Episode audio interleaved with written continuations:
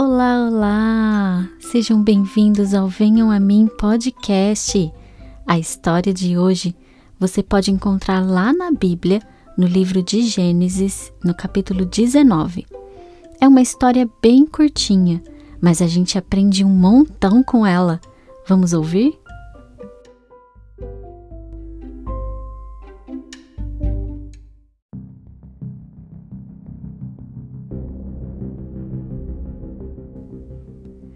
Abraão tinha um sobrinho chamado Ló. Ló e sua família moravam numa cidade chamada Sodoma. As pessoas de lá eram muito malvadas. Perto de Sodoma ficava outra cidade chamada Gomorra. Gomorra também estava cheia de gente malvada. Na verdade, aquelas pessoas eram tão ruins mas tão ruins, e nunca se arrependiam de suas maldades. Deus estava muito triste com isso e decidiu destruir as duas cidades. Ló era servo de Deus e Deus queria salvar Ló e toda a sua família. Por isso, mandou dois anjos avisar o seguinte: Depressa, depressa, saiam desse lugar, porque Deus vai destruir a cidade. Só que Ló não saiu quando os anjos falaram. Ele estava demorando demais. Então os anjos agarraram a mão de Ló e da esposa e das filhas dele e os levaram bem rápido para fora da cidade. Os anjos gritaram: Corram! Salvem suas vidas! Não olhem para trás! Se olharem para trás, vão morrer. Quando Ló e a família dele chegaram numa cidade chamada Zoar, Deus fez cair uma grande chuva do céu de fogo em Sodoma e Gomorra. As duas cidades foram totalmente destruídas.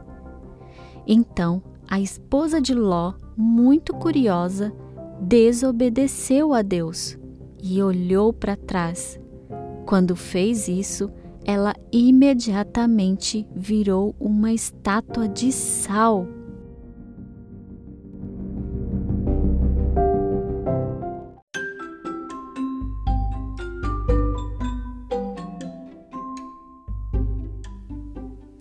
Nossa, gente, que história cheia de ação, não é? Sabem o que aprendi com ela?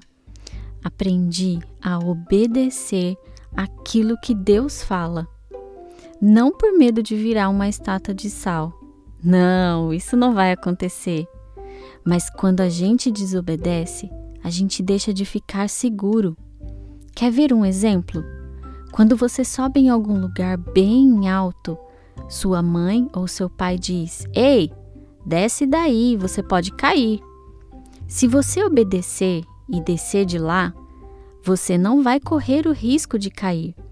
Mas se não obedecer e continuar lá em cima, você pode cair e se machucar muito.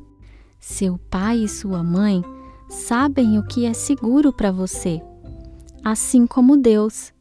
Ele, mais ainda que seu pai e que sua mãe, sabe o que é melhor e sempre quer nos ver bem. Ló e suas filhas obedeceram a Deus e por isso ficaram seguros. Eu prefiro obedecer e você? E quem pediu essa história foi a Melina Teles. Adorei contar essa história, viu, Melina? Um beijo para você e toda a sua família. Eu também queria mandar um beijo para duas menininhas fofas que fizeram aniversário essa semana. Um beijo, Isis. Um beijo, Yasmin. Parabéns. Que Papai do Céu possa abençoar muito a vidinha de vocês, tá bom? E por hoje é só. Se você gostou dessa história, não esqueça de compartilhar com sua família ou amigos.